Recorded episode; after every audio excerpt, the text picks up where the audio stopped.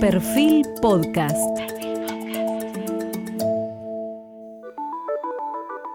Periodismo puro. Jorge Fontevecchia modera el debate por los días de la unidad alemana. Estamos aquí para realizar un debate sobre las elecciones en Alemania, históricas elecciones en Alemania después de 16 años de Angela Merkel como jefa de Estado. Y nos acompañan aquí para hacer este debate las cinco principales fundaciones que cada una representa eh, una cercanía a alguno de los partidos políticos más importantes en estas elecciones. Tenemos la Fundación Friedrich Elber y nos acompaña aquí Svenja Blanke, que es cercana al Partido Socialdemócrata. Svenja en este momento está en aislamiento, así que la tenemos de manera remota. Tenemos la Fundación Friedrich Neumann, eh, donde nos acompaña aquí Lars Richter, que es cercana al Partido Liberal. Aquí lo tenemos Bienvenido, Lars. Tenemos la Fundación Hans Seidel, eh, que es cercana al Partido Cristiano Social de la CSU en Baviera. Y tenemos aquí a Klaus Binder. Buenas tardes. Nos acompaña la Fundación Heinrich Boll. Y tenemos de manera remota nuevamente a Gitte Kuhlmann, que está en este momento en Berlín, que es cercana al Partido Verde. Buenas tardes, Gitte. Y tenemos la Fundación Konrad Adenauer con el señor Olaf Jacob aquí presente que es cercano al Partido Cristiano Demócrata, el CDU. Voy a contar cómo van a ser entonces las, eh, el protocolo que vamos a seguir. Vamos a tratar de ser lo más disciplinados posibles, de tener una especie de debate, siguiendo además también la tradición alemana. Tenemos cuatro tópicos. Esto va a durar una hora, por lo tanto lo que vamos a hacer es que dividir esos cuatro tópicos en 15 minutos, cuatro tramos de 15 minutos cada uno, y cada uno de los representantes de las fundaciones van a tener tres minutos para responder a la misma pregunta sin interrupciones de unos y otros. Cuando falten 15 segundos para cumplirse los tres minutos, yo le voy a ir avisando eh, a cada uno. Vamos a comenzar con la primera de las cuatro preguntas, probablemente la más abarcativa, que le vamos a pedir a cada uno de los miembros de la Fundación que nos den su opinión sobre el resultado de las elecciones, las posibles coaliciones, cómo son las interpretaciones y las reacciones de cómo votaron los alemanes y por qué, qué opciones hay teniendo en cuenta los resultados y qué impacto tendrán en los próximos años. Vamos a comenzar en el orden que los tenemos aquí en, el estudio. Primero, el señor Klaus Binder. Buenas tardes. Ya, eh, los conservadores perdimos eh, estas elecciones claramente. Yo quiero eh, hacer una explicación corta. La Unión Social Cristiana existe solamente en Baviera y eh, la, eh, eh, la, Unión Demócrata Cristiana existe en el gran resto de Alemania. Es vale la pena mencionar esa cosa. ja, also nosotros perdimos claramente las elecciones, also felicitaciones al Partido Socialdemócrata. El gran ganador de la elección es Olaf Scholz, el, primer, el, el candidato principal de este partido. y ya, eh, ahora entonces, desde mi punto de vista, hay, eh, also hay tres, posi tres posibilidades para eh, coaliciones. La primera coalición sería entre el Partido Socialdemócrata, eh, los Verdes y el Partido Liberal. Eh, la segunda opción, entonces, eh, la unión, also los conservadores con el Partido Socialdemócrata y los Verdes. Y la tercera opción, also una gran coalición, um, como tenemos en este momento, entre el Partido Socialdemócrata y uh, la Unión, los conservadores.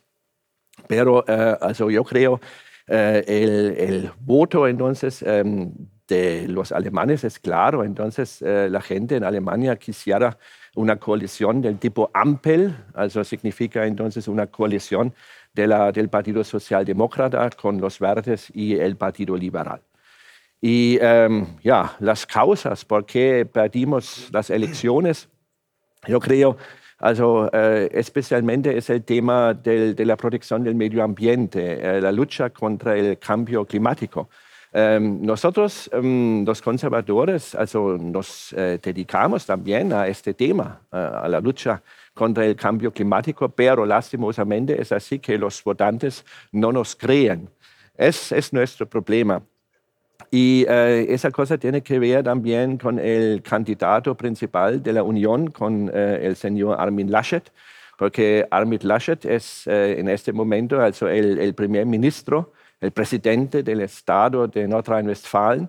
este estado es la cuna de la industria pesada de Alemania y por eso muchos votantes dicen eh, el señor Laschet es más eh, eh, el representante de la industria que un luchador contra el cambio climático. Claro, se le quedan 15 segundos. 15 segundos. Also es, es el gran problema, also el medio ambiente. Y adicionalmente, ähm, also, muchos votantes no prefieren eh, el, la política de los conservadores en el contexto con la pandemia, porque nosotros entonces tomamos eh, muchas medidas muy estrictas y also, había mucha gente que estuvo en contra. Muchas gracias. Bueno, es el turno de Olaf Jacob, la misma pregunta que le hicimos a su colega. Bueno, muchas gracias. Eh, primero que nada, también eh, de mi parte, eh, felicitaciones al Partido Socialdemócrata que hizo una gran campaña y, me alegro muchísimo por ellos que hayan podido ganar las elecciones. Em, yo comparto eh, el análisis que ha hecho mi colega eh, Klaus Pinda. Em, creo que eh, la próxima coalición de Alemania va a ser una coalición de semáforo, es decir, de los liberales con los socialdemócratas y los verdes es dicho sea de paso ya una coalición eh, que tiene mucho éxito en un estado eh, federado que es Renania-Palatinado eh, y creo yo que para la democracia cristiana el formar parte de la oposición después de 16 años de haber gobernado creo que no le hace tanto mal. Yo creo que esta coalición que se podría formar podría ser una coalición un poco inestable porque las posiciones, sobre todo de los verdes y los liberales, son muy diferentes, entonces le va a costar mucho trabajo a la socialdemocracia mantener una estabilidad en esa coalición. Es la primera vez que a nivel nacional tenemos una coalición de tres partidos, o podríamos tener una coalición de tres partidos. Yo creo que eso es una novedad y va a generar naturalmente un esfuerzo muy grande por parte de la socialdemocracia de mantener la estabilidad en, este, en esta coalición. Si hablamos un poco de, las razones por las cuales eh, la democracia cristiana tuvo su peor resultado desde de toda la historia de la República Federal de Alemania, yo creo que tiene que ver mucho también con el perfil de Armin Laschet. Él es una persona en realidad eh, bastante eh, innovadora. Fue el primer ministro de integración en el estado de eh, Renania Norte-Westfalia. Es decir, una persona eh, con puntos de vista bastante, bastante avanzados y bastante, digámoslo así, de avant-garde eh, para el bloque de la democracia cristiana. yo creo que a él le faltó crear un perfil.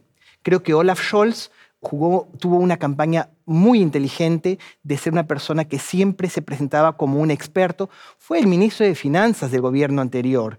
Eh, eh, por ende, es una de las personas más cercanas en realidad a la canciller Merkel. Y creo que muchos votantes vieron en él como una especie de seguir en el mismo camino de esa coalición, pero con otro color político. Es decir, creo que el votante alemán votó por mantener más o menos la línea, pero con otros, eh, con otros partidos políticos. Y yo creo que eso, 15 segundos. Y yo creo que eso es lo que marcó la diferencia y lamentablemente, como decía anteriormente, creo que a, al candidato Laschet le faltó un poco generar un perfil propio y una figura propia.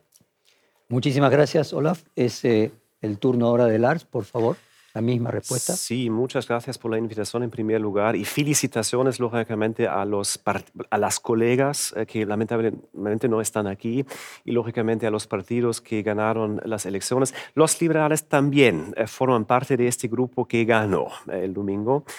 Y entonces, bueno, em, dos cositas, dos cosas, quizás dos comentarios. En primer lugar, el resultado del Partido Liberal fue pues, muy, muy positivo. So, 11.5% creo que un poquito más que antes, más o menos un por ciento.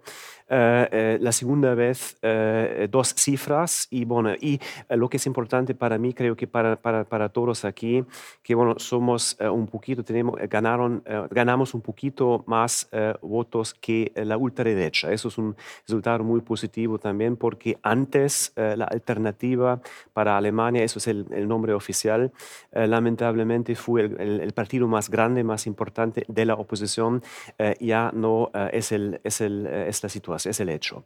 Bueno, bueno, el resultado para los liberales es muy positivo, lo que es un, yo digo, un desafío, no un problema, pero un desafío es ahora son las, las semanas y quizás los meses que vienen, o sea, formar un gobierno. Uh, creo que no es un secreto que, bueno, hay muchos, muchos paralelismos entre la unión, uh, los conservadores y los liberales, uh, con respecto a los temas más importantes. Los temas más importantes, esta vez, como siempre, fueron preguntas, bueno, fuera de COVID, lógicamente, es un tema, un tema muy grande, pero los temas más importantes fueron cuestiones sociales, la economía, los impuestos, alquiler una casa, etcétera, etcétera salarios, su mercado laboral. Y eh, bueno, eh, yo veo muchas eh, diferencias entre, bueno, entre el programa de los liberales y los programas de, las, de los verdes y los socialdemócratas. Yo digo, es un desafío necesitamos un gobierno y bueno, un desafío puede ser algo muy productivo. Y lo que pasa es ayer eh, se reunieron dos representantes de, los, de los verdes y eh, dos representantes del Partido Liberal eh, para ver dónde están, dónde están bueno, tareas comunes, preguntas comunes. y otra razón, otro motivo para este, esta reunión fue bueno, desarrollar, formular un narrativo. Eso es una cosa muy, muy importante. Se necesita proyectos para cuatro años, proyectos comunes, y eso me parece muy, muy importante. El narrativo narrativo, narrativo puede ser somos una alianza de futuro y ahora ellos, ellos tienen que negociar en primer lugar con los socialdemócratas, pero eh, también es una, una oportunidad uh, negociar con, con la Unión también. Lars, muchísimas gracias. Es el turno ahora de Benja Blanque, eh, la tenemos aquí virtualmente. Benja, la misma pregunta que a, a sus colegas. Sí, muy buenas tardes. Muchísimas gracias también por mi parte, por la, por la invitación. Y en nombre del Partido Socialdemócrata, muchas gracias por las felicitaciones que han hecho. Yo creo que pensando un poco en, en la pregunta, ¿no? Eh, me gustaría dar algunas, algunos claves de cómo entender estas elecciones. Porque yo creo que es muy importante, Maca, que, bueno, marcaron el final de la era Merkel y eso no es poca cosa después de 16 años y, digamos, se votó en gran parte em, por el rumbo que Alemania debe tomar y va a tomar en el futuro, y también Alemania dentro de Europa. Y, digamos, eran entonces elecciones sobre cómo modular o cómo construir este, este futuro. Y creo que muchos alemanes eh, sienten este momento, ¿no? Este momento de cambio y transformación, y así votaron. Eh, digamos, el voto reflejó diferentes sentimientos y diferentes opiniones. Eh, algunos tienen muchas ganas para eh, construir esta transformación, estos cambios. Algunos piden más protección del Estado, digamos, para participar mejor en la transformación. Y otros, digamos, tienen miedo por estos cambios que van a venir. Y otros, bueno, subrayan reformas necesarias, ¿no? En infraestructura, en el Estado, en las relaciones entre mercado y, y Estado. Bueno, y sabemos que el Partido Socialdemócrata ganó, digamos, eh, por una leve ventaja, em, y eso no es poca cosa tampoco, sabiendo que en los últimos años y hace apenas cuatro meses, eh, las, encuestas, las encuestas le daban al Partido Socialdemócrata 14 o 15%, ¿no? Y entonces, dentro de muy poco tiempo, sí, el candidato Olaf Scholz, así hay que subrayar, levantó el partido a 25.7 puntos y así ganamos las elecciones. Eh, pero también es muy importante eh, subrayar que ganaron también muchos votos los verdes y los liberales.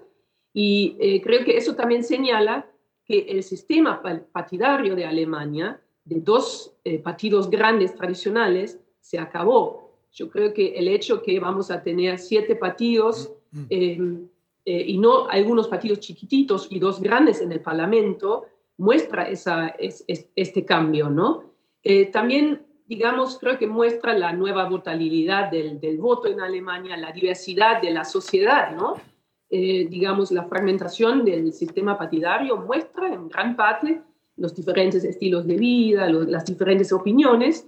Entonces, eso también significa que, bueno, entonces hay más partidos que tienen que formar gobierno y entonces eh, va a ser difícil, pero eh, eso es lo que hay que hacer de buscar consensos para formar estos, estos gobiernos de coalición. Muchas gracias, eh, luego, luego tenemos más posibilidad de que usted siga, se nos acabó el tiempo. Bueno, le, le agradezco y luego puede seguir profundizando. Es el turno ahora de Gitte Kuhlmann, que está en Berlín.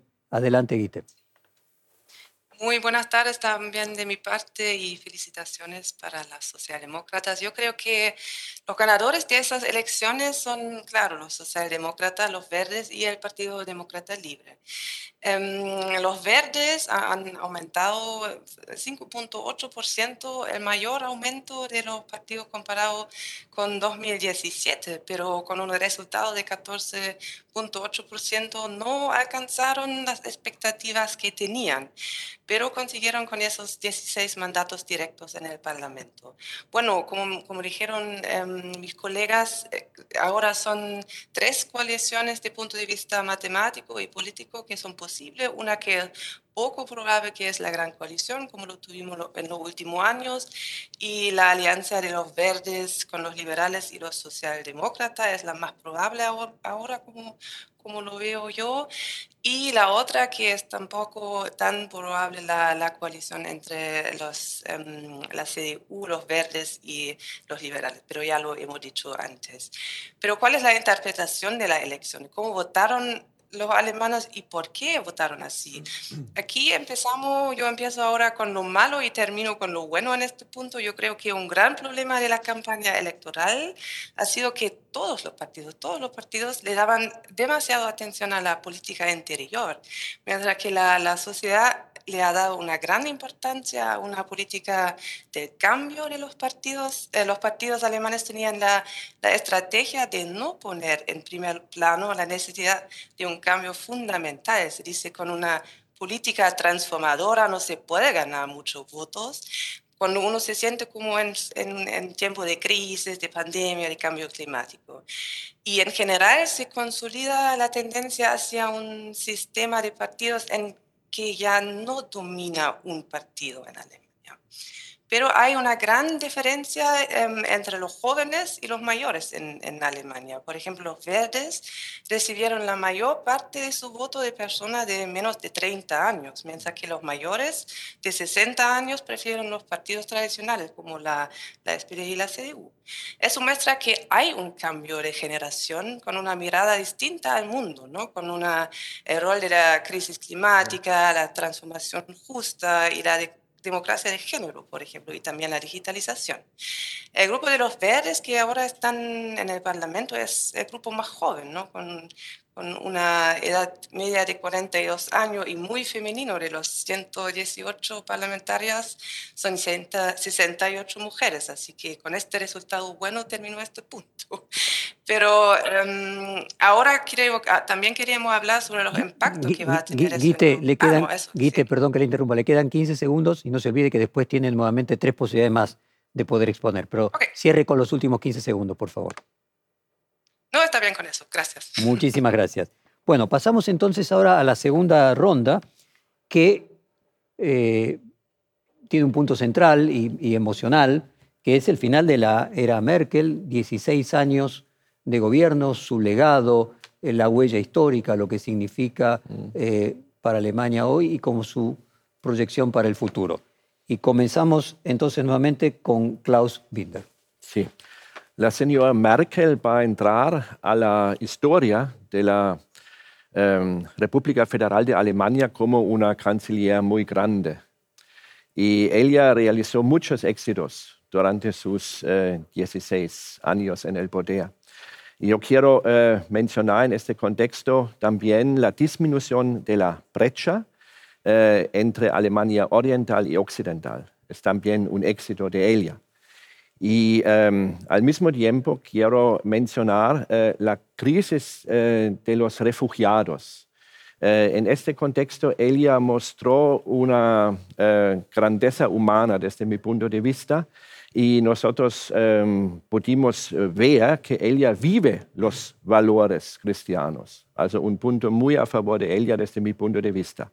Y quiero mencionar en este contexto cuatro logros adicionales tres lucros entonces eh, del año 2011. Eh, en el año 2011 nosotros quitamos em, el servicio militar obligatorio en Alemania, también, also un, un, logro grande desde mi punto de vista. En esta época, um, also el ministro de la Defensa era de nuestro partido de la Unión Social eh, Cristiana. Um, y um, era necesario porque el carácter de la Bundeswehr, also de las eh, Fuerzas Armadas eh, alemanas, eh, cambió. Eh, el Bundeswehr hoy en estos días actúa en diferentes países y antes entonces eh, solamente eh, existió entonces para defender a Alemania, also el carácter cambió. Y por eso también este cambio. la otra cosa, el freno con respecto al endeudamiento eh, también un logro desde mi punto de vista. Also significa el presupuesto eh, de la nación, pero también el presupuesto de los estados eh, tiene que estar equilibrado. Eh, significa en este sentido, no es posible eh, financiar muchos gastos por medio del endeudamiento, por medio de préstamos. Um, la, la, otra cosa um, era también otro logro um, en el año 2017, eh, por ejemplo, eh, también entonces eh, la introducción, la posibilidad del matrimonio de personas del mismo sexo, desde mi punto de vista, también un logro entonces del gobierno de la señora Merkel. Bueno, le quedaron 20 segundos, pero no, se lo vamos a dar para, para después. muchas gracias, Klaus. Seguimos con Olaf Jacob. Bueno, primero que nada, esa pregunta es naturalmente para mí muy emocional porque al ser representante de la Fundación Konrad Adenauer y ser cercana a la democracia cristiana, estos 16 años de alguna manera nos han formado a todos nosotros. Eh, yo creo que el legado de Angela Merkel se puede dividir en tres, en tres grandes bloques. Eh, el primer bloque sería a nivel nacional. Y yo creo que ahí el legado tiene mucho que ver con la palabra consolidación. Angela Merkel creo que consolidó la integración de Alemania eh, que de alguna manera avanzó, eh, con la cual avanzó eh, en, su gobierno Helmut Kohl. También consolidó las medidas que tomó el canciller socialdemócrata Schröder en cuanto a las medidas de modernización en el ámbito laboral y social. Creo que esas medidas también las consolidó Angela Merkel durante esos 16 años. Y por ende creo que si uno hace una, un análisis de su legado, de su gobierno en estos 16 años, creo que se puede resumir justamente con la palabra consolidación. Ahora, el segundo plano es el plano internacional. Creo que ahí eh, Angela Merkel eh, logró en estos 16 años posicionar a Alemania dentro de la Unión Europea, pero también a nivel mundial, por las razones que muy bien ya mencionó eh, mi colega Klaus Benda, creo que logró posicionar a Alemania como un jugador importante en el contexto internacional. Eh, eh, ya Klaus Benda mencionó la crisis de los refugiados, que le dio a Alemania naturalmente una imagen muy diferente, muy amigable dentro de todo a nivel internacional. Eh, eh, naturalmente su rol dentro de la Unión Europea, también con el tema de la crisis del euro o la caída de Lehman Brothers, donde creo que ella jugó un rol muy importante. Eh, y, en ese sentido, me parece que su legado a nivel internacional es de haber posicionado a Alemania en un lugar muy importante en el contexto internacional. Y un tercer nivel que creo que, que es muy importante también es el legado de Angela Merkel dentro de la democracia cristiana alemana. Angela Merkel creo que logró posicionar a la democracia eh, cristiana fuera de lo que sería el centro derecha y tratar de ubicarlo en el centro. Eh, por eso un poco su lema, no en esas elecciones sino en las anteriores, era dimite, es decir, el centro. La democracia cristiana representa el centro de todo el espectro político. Y creo que ahí también ella ha dejado un legado muy importante. La democracia cristiana era un partido eh, muy dominado por hombres, ella es mujer, eh, por católicos, ella es luterana. Entonces hay ciertos elementos que ella hizo que eh, la democracia cristiana se modernice. Y yo creo que ese es su legado también dentro del contexto partidario. Olaf, muchísimas gracias además por estar absolutamente en tiempo sus tres minutos. Sí, hablamos un poquito quizás eh, de vuelta de la persona en primer lugar y bueno, de la política en segundo lugar.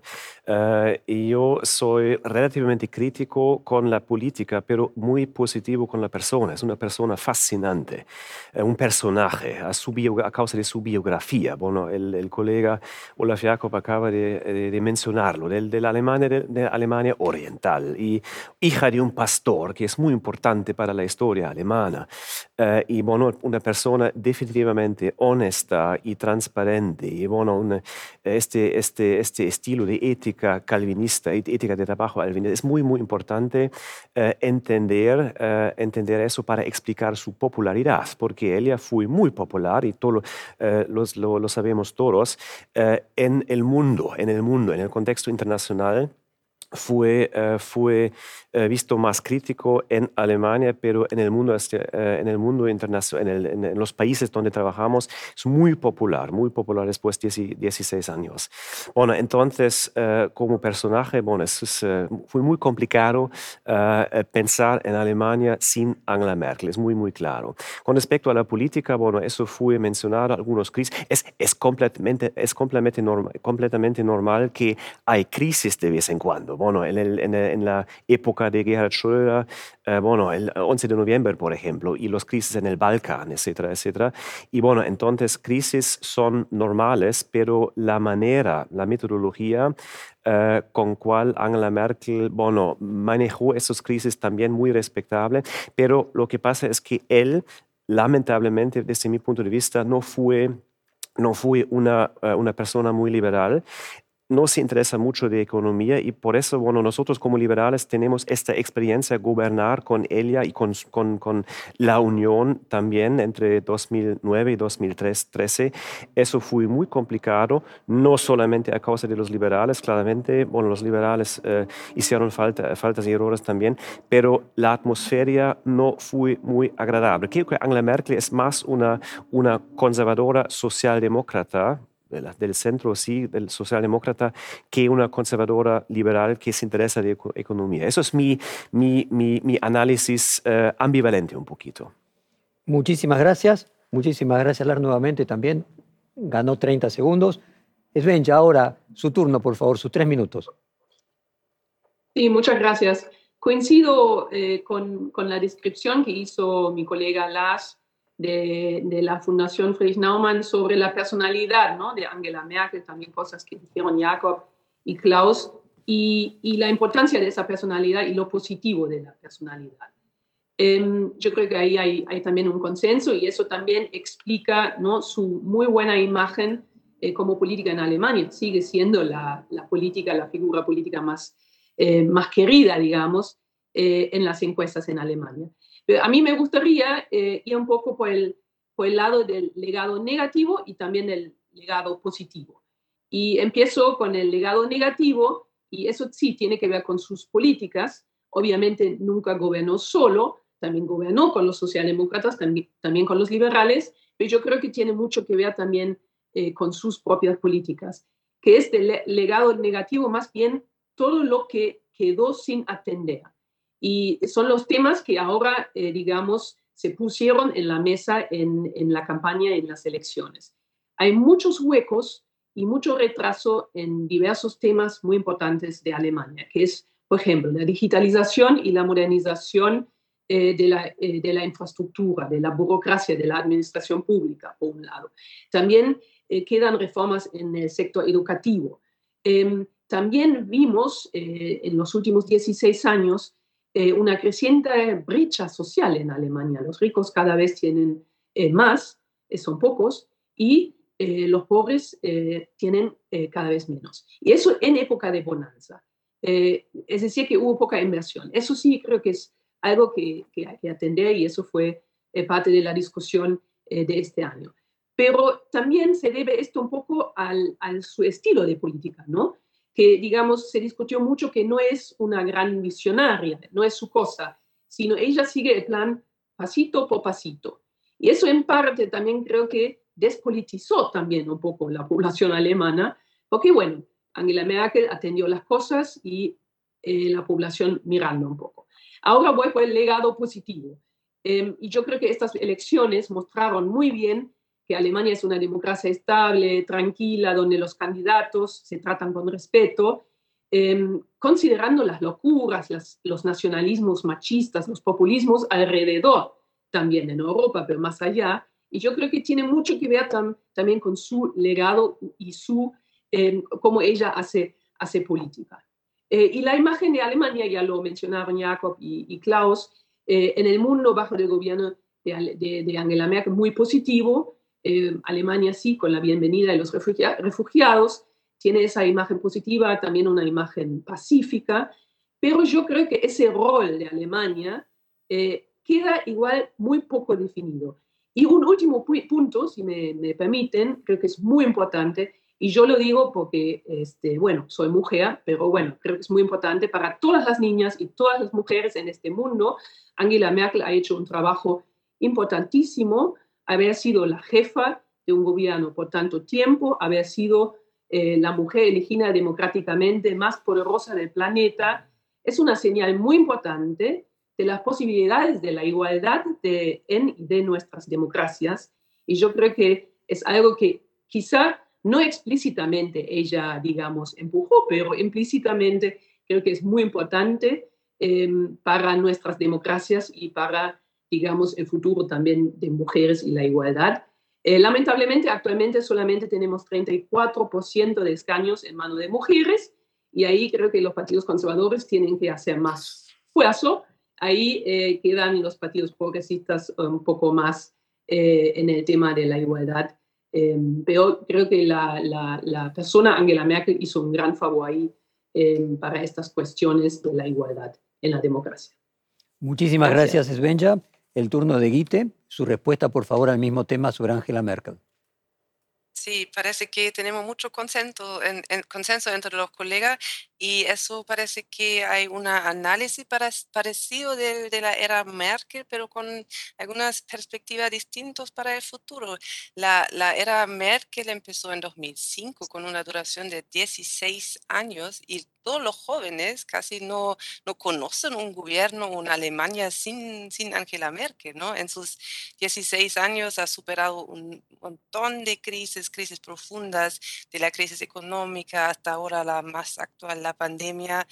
Y yo comparto con, con mis colegas que sus habilidades como buscadora de consenso, ¿no? Consenso han servido súper bien a Alemania y a Europa también pero el gobierno también ha descuidado un poco demasiado de forma nacional e internacionalmente. Por ejemplo, em, la inversión en el sector público la construcción de infraestructura, como yo he dicho ya, a mi colega Svenja, sobre, especialmente en la digitalización, ¿no? Y también ahora seguimos con, todo, con todas esas crisis mundiales y las sociedades y economías son muy afectadas por la pandemia y el cambio climático. Y yo creo que no es fácil ahora cambiar esa, esa, esa fase tan profundamente manejada por la Angela Merkel con su forma de, de hacer política, um, porque los desafíos uh, siguen siendo súper difíciles en, en los tiempos de crisis.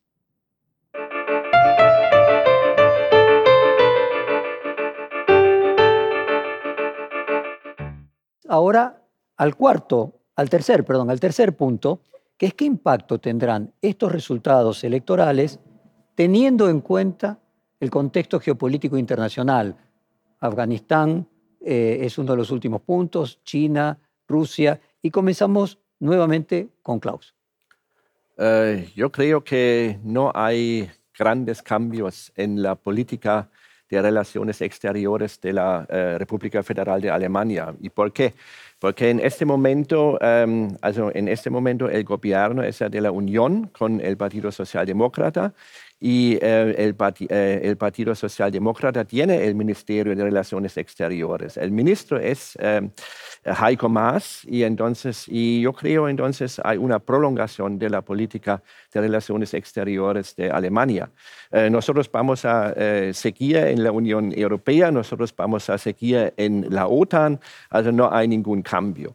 Y ähm, ja, also nosotros vamos a jugar, äh, como siempre, un papel importante en la Unión Europea, es clarísimo. Äh, äh, ja, Alemania ya financia gran parte de la, de la Unión eh, Europea y por eso también la palabra de Alemania tiene peso eh, en la Unión, es eh, clarísimo. Y más ahora entonces después del Brexit, also después de la salida de Gran Bretaña de la Unión. Ähm, ja, äh, entonces, ähm, con respecto a la OTAN, äh, yo creo äh, hay un poco cambios porque normalmente nosotros äh, quisiéramos cumplir, also los conservadores, el objetivo del 2%, se dice, also invertir 2% del Producto Interno Bruto de Alemania en la defensa. Eh, y el Partido Socialdemócrata es un partido pacifista, muy pacifista, los verdes también. Y por eso yo creo que en el futuro no vamos a cumplir eh, entonces este objetivo, no, no, no, eh, no van a hacer esfuerzos entonces para cumplir este objetivo. Eh, con respecto a otros países, la relación con Rusia, la relación con China, ya, entonces estas relaciones son súper complicadas porque nosotros sabemos, ambos países violan los derechos humanos, es un problema grave. Eh, pero por otro lado, nosotros eh, necesitamos también eh, la cooperación con estos países, also especialmente, por ejemplo, también en la, política climática internacional. Also sin ellos no podemos entonces cumplir nuestros objetivos. Y por otro lado, ya tengo que mencionarlo también, claro, entonces tenemos también intereses económicos, especialmente con respecto a, a China. Eh, y Alemania exporta muchos productos em, a China y por eso entonces also es, es importante tener relaciones eh, buenas con Rusia, con China y eh, el, el, futuro gobierno de Alemania no va a hacer ningún cambio en este contexto. Muchísimas gracias, Klaus. Su turno, sus tres minutos, Olaf. Bueno, yo creo que al día de hoy es muy complicado dar una visión de qué es lo que va a pasar internacionalmente porque no se han formado todavía las nuevas coaliciones. Creo que si el partido de izquierda hubiese tenido mucho más fuerza, eh, hubiésemos tenido una otra alternativa de coalición que hubiese sido una coalición eh, eh, de la izquierda, eh, de los liberales y de los verdes. Creo que en ese caso sí hubiésemos podido hablar de algunos cambios más importantes en la política internacional. Sin embargo, es muy probable que con las tres alternativas de coaliciones que tenemos al día de hoy, la política exterior de Alemania se mantenga más o menos similar a la que tenemos hoy en día creo que hay algunos puntos que son muy relevantes, eh, que son los grandes desafíos del futuro. Eh, eh Svenia Blanc, que lo mencionó en el punto número uno, que tiene que ver con eh, algunos déficits que tiene Alemania en los procesos de modernización y de digitalización. Yo creo que ahí tenemos uno de los grandes desafíos de Alemania internamente, de cómo plantearnos dentro de Alemania, pero también a futuro y naturalmente hacia el exterior con esos temas. Eh, el tema del cambio climático es un tema que nos va a acompañar definitivamente en forma más importante en los próximos años. Angela Merkel dio un paso importante que fue tras la tragedia de Fukushima tomar la decisión de salir de eh, la energía nuclear poco a poco. Se está también avanzando quizás un poco lento, pero eh, creo que hay algunos avances que se dan en relación a salir también de la producción de carbón y entrar a una matriz energética totalmente renovable. Yo creo que esa también es otro de los grandes desafíos y de alguna manera también acompañar a muchos países a nivel mundial en ese proceso de eh, dar un, avance, un paso importante hacia el cambio de la matriz energética a nivel mundial. Creo que Alemania tiene ahí mucho que, enseñar, mucho que mostrar y creo que eh, por ende el tema del eh, cambio climático es un tema que, no, que nos va a acompañar muchísimo también dentro de la política internacional en los próximos años.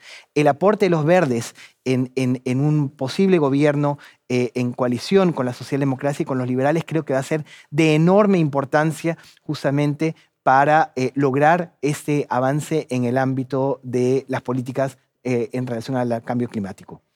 Muchas gracias, Solar. Sus tres minutos, hablar, por favor. Sí, eh, buena pregunta y una pregunta muy, muy importante, porque lo que pasa es que, bueno, eh, durante la campaña electoral, durante los meses, eh, semanas y meses pasantes, no fue un tema, bueno, un tema menor quizás, bueno, la política internacional, relaciones exteriores, y desde mi punto de vista son importantísimos.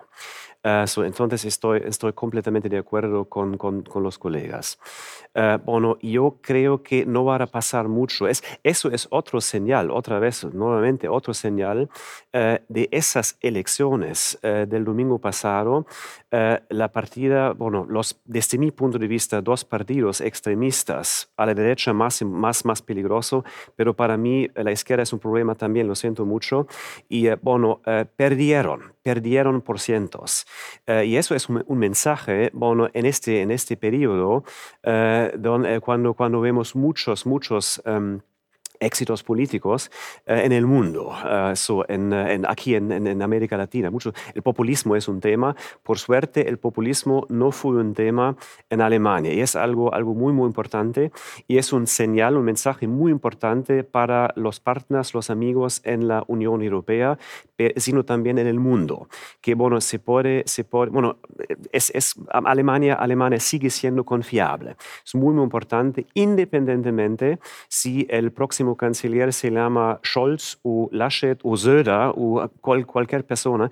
Eh, bueno, en esta, bueno, las constelaciones, las constelaciones, las coaliciones posibles eh, no van a criticar eh, muy profundamente la integración europea etcétera, etcétera.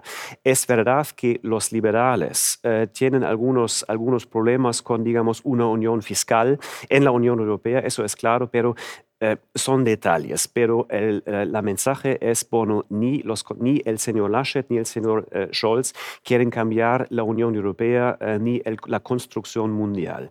Y bueno, para mí es, lógicamente, bueno, estamos viviendo en, en, afuera, es un tema, estamos en una, en una pelea, en un conflicto epocal entre dos modelos políticos, eh, la democracia liberal, eh, digamos el, el, ox, el, el, oriente, perdón, el oriente, y por otro lado el, ox, el digamos el estilos o tipos de totalitarismo. Por eso, 10 eh, segundos eh, tengo gran respeto, es una sorpresa quizás, a lo que los verdes eh, dijeron y dicen. Para mí tienen una, una visión muy clara contra totalitario, son muy críticos no es una coincidencia que Rusia, que el señor Putin, un problema, el problema más grande, quizás uh, fuera de China, el señor Putin uh, vio muy crítico la candidata y el Partido Verde. Entonces, mi favorito, mi favorito uh, para un ministro de Relaciones Exteriores es alguien del Partido Verde eso. Pero bueno, los liberales también tienen una, una, posición muy clara,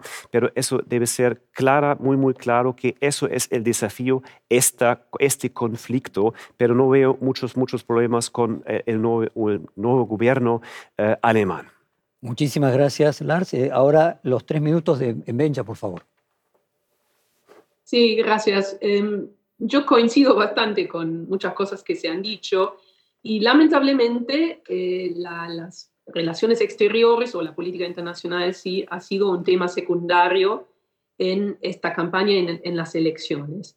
Yo creo que, o quizá incluso un tema terciario, ¿no? Hubo como, hubo tres debates oficiales, digamos, y en mayo creo que eh, eh, hubo un debate sobre la política exterior, pero no así público, no, no tan difundido. Y yo creo que hay que despertar a los alemanes y las alemanas en ese sentido, porque eh, no, no, Alemania no puede solamente atender los temas de adentro, sino, como ya dijeron mis, mis colegas, eh, muchos de los temas, digitalización, medio ambiente, eh, también el bienestar, tiene mucho que ver eh, también con las relaciones internacionales y los desafíos grandes que tenemos en el siglo XXI. Em, yo también creo que a primera vista entre los cuatro partidos mayoritarios y justo los que están acá, o los cinco partidos mayoritarios, los que están acá presentes con sus fundaciones, en materia de política exterior no hay tanta diferencia, ya se dijo. Eh, es más bien ahí, pero es más bien en el, en el detalle o en los detalles, ¿no? Es decir, la, la prioridad de la política exterior alemana eh, en las relaciones con la Unión Europea y el rol de Alemania dentro de la Unión Europea eh, sigue, va a ser eh, uno, una de las prioridades, lo mismo las relaciones con Estados Unidos, las relaciones con medio ambiente, con Medio Oriente, perdón, y la relación también con Israel, pero también las relaciones quizá más tensas con Rusia y China. Van a ser los temas más importantes y siguen siendo para la política exterior alemana pero sí hay diferencias. Yo creo que el Partido Socialdemócrata ya subrayó varias veces que quiere más integración de la Unión Europea, quiere una Unión Europea más ambiciosa políticamente y también en, en, varios temas.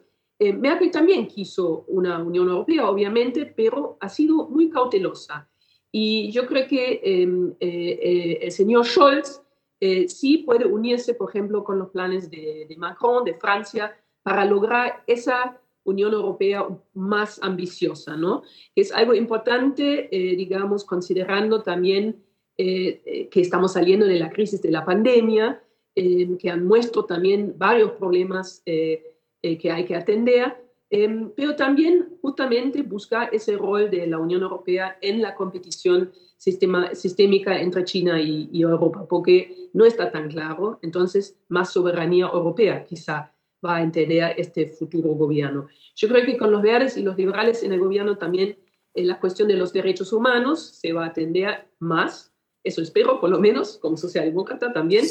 Em, y también el Partido Socialdemócrata obviamente también favorece levantar estándares sociales ¿no? y apoyar cuestiones eh, de derechos humanos en, en la cooperación internacional. Eh, eso un poco eh, resumiendo eh, justo un tema bastante complejo. Justo, justo en tiempo. Muchísimas gracias, Evencha. Los tres minutos de Guite, por favor. Bueno, yo creo que es demasiado temprano para, para, hablar sobre el nuevo rol en la política exterior de Alemania, porque primero tenemos que esperar quién y cómo se va a constituir el gobierno alemán ¿no? y quién va a ser dentro de la coalición, porque eh, ojalá que lo sepamos durante los próximos años de este año, final, hasta finales de este año. Pero lo que, lo que pide el mundo y también la Unión Europea es que Alemania como cuarta economía mundial tenga un, un rol un poco más, más fuerte en la plataforma internacional. ¿no? Los verdes, por ejemplo, si van a tener un, un, rol en el gobierno alemán, em, por ejemplo, quieren aprovechar la oportunidad de resolver los conflictos comerciales con la nueva administración estadounidense para, y crear un, un mercado transatlántico de productos neutros para el clima. Ellos son los verdes, el Partido Verde, son muy críticos con los acuerdos um, con impacto negativos al medio ambiente o la eh, soberanía alimentaria con los pa países también de Latinoamérica. Pero yo creo que en este punto es demasiado temprano de hablar como otra dirección de la política exterior de Alemania. Bueno, muchísimas gracias nuevamente. Gracias por el tiempo también. Entonces ahora sí entraríamos definitivamente en el cuarto bloque. ¿Y qué impacto tienen estos resultados, ya no solamente a nivel global e internacional, sino relacionado específicamente con el Cono Sur y con la Argentina? Y comenzamos nuevamente con Klaus. Sus tres minutos. Also yo creo que hay, no hay ningún cambio grande uh -huh. con respecto um, a la política de Alemania, eh, con respecto al Cono Sur y a Argentina especialmente. Y um, digamos así, entonces el, el focus eh, de la política exterior de Alemania eh, siempre está más entonces en África y Asia y quizás en Europa del Este. Entonces esta política tiene, ahora esta inclinación a estos continentes tiene eh, una causa económica, pero eh, yo digo francamente, eh, también nosotros quisiéramos evitar que muchos refugiados de África, de Asia, se van a Alemania. Y la política es invertir plata entonces en países de África, en países de Asia, para evitar las causas de la huida, de la fuga. Um, y por eso entonces uh, Latinoamérica no juega un papel uh, uh, muy um, importante. Y um, Ya, um, también entonces eh, mencionó eh, que los verdes entonces van a dedicarse o van a mirar entonces also muchísimo entonces a, a estos tratamientos de eh, libre comercio. Y nosotros conocemos la discusión eh, con respecto a la Unión Europea, also el tratamiento de eh, libre comercio entre la Unión Europea y el Mercosur. Y nosotros sabemos entonces que hasta ahora entonces no, no existe, no hay ningún acuerdo. Estamos negociando, yo creo, es ahora más que 20 años, pero no tenemos éxito, no hay éxito. Y eh, en, en, los últimos meses entonces eh, todo fracasó entonces eh, por entonces eh, el tema del medio ambiente, especialmente el comportamiento de Brasil entonces eh, con la tala del bosque tropical, etcétera, etcétera. Eh, y entonces ahora entonces si los, los verdes van a participar en el gobierno, entonces estos tratamientos de libre comercio, especialmente entre Unión Europea y Mercosur, eh, also este tratado es más lejos que antes entonces. Also significa casi hay un poco un empeoramiento entonces con respecto a estas relaciones entre Alemania y los países de América Latina, del, del Cono Sur y de Argentina. Muchísimas gracias, Klaus. Eh, Olaf, tus tres minutos. Bueno, yo quiero comenzar con una, una anécdota. Yo tuve la, la, suerte de estudiar relaciones internacionales en la Universidad de Maguncia en Alemania en los años 90 y me especialicé en América Latina. En aquel entonces éramos aproximadamente, yo diría, unas cinco o seis facultades dentro de toda Alemania, facultades de ciencias políticas. No estoy hablando de Area Studies Latin America, sino estoy hablando de ciencias políticas orientadas a América Latina, que debatíamos el rol de América Latina. El día de hoy hay una o dos. Entonces ha habido una reducción muy importante del interés a nivel académico en América Latina. Esto naturalmente es reflejo de eh, quizás la reducción de interés también que se siente en la política por América Latina. Por ende, yo soy aquí bastante escéptico y bastante, eh, yo no diría eh, escéptico en general, pero sí un poco preocupado por el hecho que América Latina efectivamente no juega el rol que jugaba hace 30 o 40 años en la eh, política alemana. Angela Merkel visitó Argentina dos veces, una vez en el marco del G20, de la cumbre del G20, y un año antes eh, eh, le hizo una, una, visita, una contravisita, digámoslo así, al presidente Macri, ya que el presidente Macri viajó en el año 2016 a, a Alemania. Eso ya es más eh, que a otros países de la región. Es decir, para la Argentina, Alemania sigue teniendo un cierto atractivo especial, o lo tuvo en su momento, eh, que sin embargo, creo yo, no se puede generalizar, para, toda, para toda la región. Eh, en cuanto a, a, la, a, la, próxima coalición, yo creo que partiendo de la premisa que el Partido Verde va a jugar un rol importante dentro del próximo gobierno alemán y va a formar parte de la coalición de gobierno, creo que los temas medioambientales van a jugar un rol mucho más importante. Yo creo que, por ejemplo, el convenio entre la Unión Europea y el Mercosur se va a revisar desde una perspectiva también medioambiental creo que las voces críticas que ya hay también en relación a la tala de, de, los bosques en, en, Brasil, la crítica que se le hace a Bolsonaro, se va a incentivar aún más, se va a ahondar un poco más. El tema también de los derechos humanos va a jugar un rol muy más importante. Por ende, creo yo que estos, esos temas eh, van a tener un, van a jugar un rol mucho más importante en las relaciones con América Latina y muy específicamente con el Cono Sur. Pero lamentablemente estoy convencido que eh, no vamos a tener un cambio radical en cuanto a un mayor acercamiento a América Latina.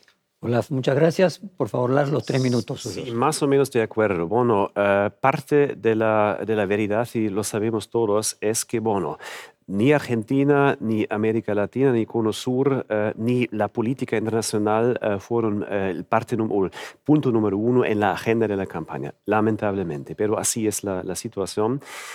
yo estoy, otra vez yo estoy convencido que, bueno, América Latina, América del Sur, es parte del mundo de la hemisferia democrática. Entonces es muy, muy importante eh, mantener, fortalecer las relaciones. Muy, muy claro.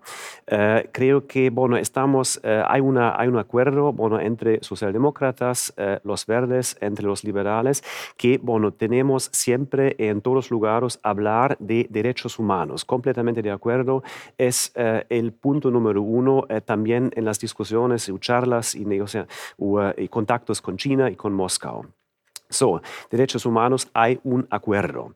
Eh, creo que pueden, pueden, pueden eh, ocurrir algunos conflictos entre, bueno, entre nosotros, los liberales, y, y, los demás con respecto a negocio. Fue un tema antes también, porque nosotros como liberales estamos convencidos, es parte de, nuestra, de, nuestra, de, nuestro, de, nuestra, bueno, de nuestro fundamento ideológico, que bueno, derechos humanos y bueno, un libre comercio son, son dos caras del, del misma, de la misma moneda. Entonces, para nosotros es muy importante, eh, bueno, eh, intensivar contactos eh, económicos también. Y bueno, hay potencial a mí aquí en América Latina. Y de vuelta, estamos, y especialmente aquí en África también, pero especialmente también, estamos en una pelea con China y con China aquí, Rusia más en, en, en Europa, pero aquí en China, con su modelo de, de, de hacer, de, de negociar de, realizar proyectos de infraestructura, energía, etcétera, etcétera. Y bueno, son, son reglas, ellos eh, eh, han establecido reglas que, que a mí no me gustan, a los liberales no les gustan. Entonces, eh, hay una presión.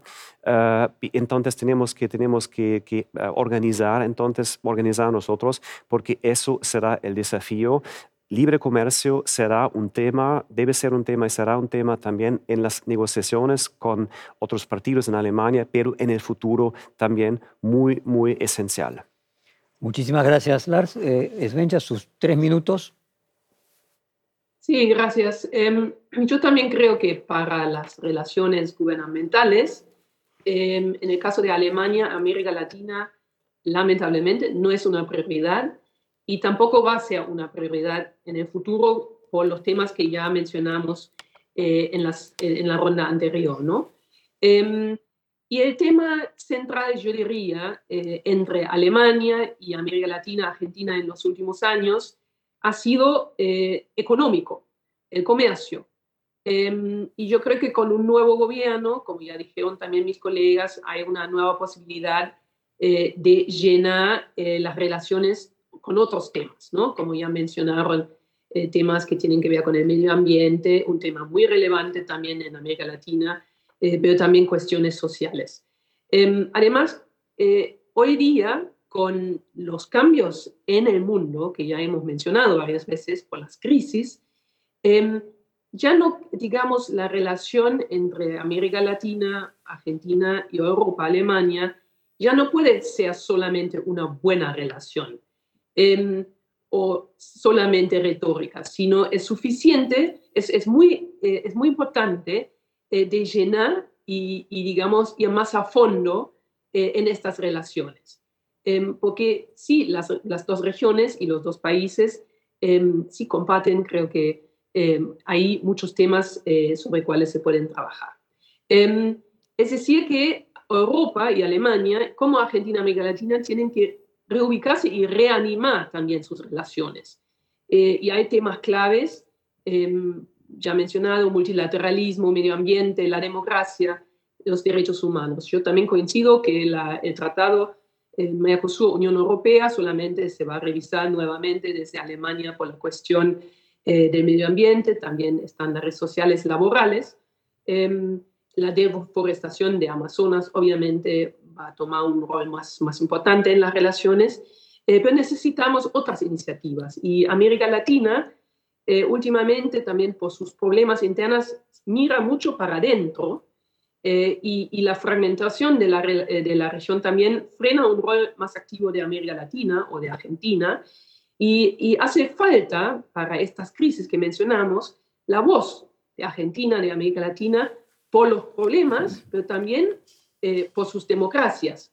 Los problemas, digamos, por ejemplo, la cuestión de la deuda, eh, obviamente un tema importante para Argentina, eh, pero también las soluciones multilaterales eh, conjuntamente se pueden atender, pero también, digamos, la cuestión de la pandemia, obviamente tocó a todos los países, pero la geopolítica sanitaria y la geopolítica de vacunas ha mostrado que hay un mundo dividido, un mundo de un centro y una periferia, ¿no? Y América Latina fue muy golpeado por la pandemia, entonces es muy importante escuchar eh, esta voz en, estas cuestiones eh, geopolíticas eh, del siglo XXI. Y yo creo que no solamente hay problemas, más bien la democracia argentina, digamos, la fortaleza de su sociedad civil, digamos, de sus ciudadanos, sus movimientos sociales, el movimiento de las mujeres, son, digamos, temas muy importantes también para Europa eh, porque se puede, digamos, en Europa también aprender ahí en un diálogo de Argentina como reactivar también la participación ciudadana en una democracia. En fin, eh, hay muchos temas en, en, la mesa y entonces este nuevo gobierno que todavía no conocemos eh, debería mirar muy bien para, para llenar esa relación con nuevas iniciativas. Muchas gracias, Svenja. Los tres minutos de Guite, por favor. Bueno, aquí también solamente se puede reflexionar que se va, cómo se va a cambiar em, la relación con América Latina, pero em, yo creo que hay que cambiar algo en la relación entre, entre los dos países, eh, de Alemania y con y Argentina, porque por ejemplo, si los verdes em, tienen un, un, rol importante en el gobierno y en la política exterior del país, ellos quieren una política bien coordinada con, con América Latina y el Caribe y la Unión Europea. Em, que promueva la, esa transformación socioecológica y proteja los derechos humanos, porque no se puede separar las dos regiones porque somos independientes de, dependientes de en todo lo que es comercio y em, la economía mundial. ¿no? Es súper importante y eso yo creo que podría ser un, un, rol nuevo en la política exterior de, de, Alemania que se refiere a América Latina, Sur y Argentina, ayudar a terminar con, con, la continuación de ese modelo económico que basa en la explotación de recursos naturales, ¿no? Y que muchas veces em, ha provocado daños a las personas, a la naturaleza y también a la economía nacional eh, por, por, eh, por la economía mundial. Y los verdes también quieren darle atención a las alternativas progresistas en el ámbito de desigualdades sociales, a la corrupción, a las imágenes patriarcales y de, la, de la sociedad y una forma de hacer negocio que Em, que no destruye la base natural de la vida. Y estas alternativas progresistas quieren, eh, quieren apoyar y quieren tener en cuenta en la relación político y económico entre el Cono Sur, Argentina y Alemania. Bueno, muchísimas gracias a los cinco. Hemos eh, cumplido la hora del, debate. Una reflexión final. Eh, teníamos a un filósofo muy querido también por los liberales, Albert Nozick, que fue el decano de eh, filosofía de la Universidad de Harvard, que él sostenía que en la matriz de virtudes riqueza era diversidad en armonía. Y a los fines de lo que hemos visto hoy aquí, uno podría decir que hay distintos sistemas políticos en el mundo, desgraciadamente hay dos tendencias, uno podríamos decir al totalitarismo de un partido único o de un líder único, y por el otro lado la polarización extrema, donde la diversidad no solamente no está en armonía, sino que eh, es guerra y, movilizamiento, porque finalmente nadie termina de imponerse frente al otro, que es uno de los problemas que desgraciadamente tenemos en, en, América del Sur, especialmente en la Argentina. Y en este caso Alemania nos da una demostración de diversidad en armonía, voces distintas, pero sin ninguna duda en armonía, que son envidiables y hacen de Alemania, yo diría, el faro actual de la democracia después de ver los vaivenes que han tenido otras grandes potencias, como el caso de Estados Unidos e Inglaterra. Un placer para mí haber podido acompañarlos y felicitaciones a la democracia alemana. Ahora sí, muy buenas noches y muchas gracias. Perfil Podcast.